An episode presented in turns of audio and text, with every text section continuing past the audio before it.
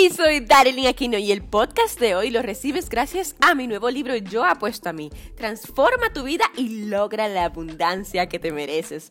Que por su lanzamiento lo puedes conseguir gratis en mi web yoapuestoami.com. Hoy vamos a hablar de las opiniones, porque sé que le das mucho peso a las opiniones de tus amigos, de tus familiares, de tu círculo cercano. Y cuando hablo de darle peso, me refiero que las opiniones de esas personas son más importantes, tienen mayor trascendencia, mayor relevancia que la tuya, que tu propia opinión. Y esto sucede cuando tienes dudas, cuando sientes inseguridades o cuando tienes miedo. Cuando no tienes una fuerte base de creencia en ti mismo, lo que opinen los demás te influye y lo considerarás más importante que tu propia voz, que tu propia opinión. A mí solía pasarme, no te preocupes, a mí solía pasarme mis veintipocos años, ya que antes de decidir dar un, algún paso en mi vida, siempre hacía lo que me decían mis padres. Es normal que pidas sus consejos porque son tus padres, pero, pero en mi caso no es que les pedía sus consejos, es que tenía miedo, tenía pavor de hacerme caso a mí misma, de escuchar mi opinión y de guiarme y actuar en base a ella. ¿Y qué hice yo?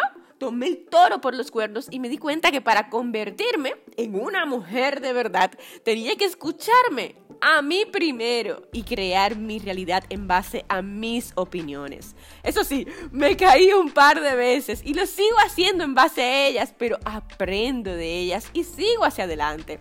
Y de ese 5% que no resulta bien, hay un 95% de mi opinión que sí resulta fenomenal. Así que escúchate primero, escucha tu opinión, tu intuición y priorízala. Porque habrán personas que se tomarán la tarea de hacerte creer que las opiniones de ellos son más importantes que incluso tus propias opiniones. Te dirán que ellos creen que debes hacer tú, que ellos creen en qué tú eres bueno, en qué camino debes seguir, en qué dirección debes tomar, sin que estas opiniones sean lo que tú de verdad sientes y que la verdad no están alineadas con lo que tú en realidad quieres para ti. Ahora pregúntate, ¿qué quieres tú?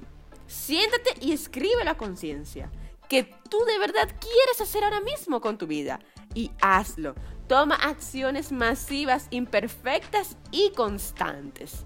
Tienes una sola vida. ¿Cómo la quieres vivir? Soy Darilyn Aquino. Hasta el próximo episodio donde cada día te daré consejos para transformar tu vida y ser tu mejor versión. Y siempre, siempre recuerda que yo apuesto a ti.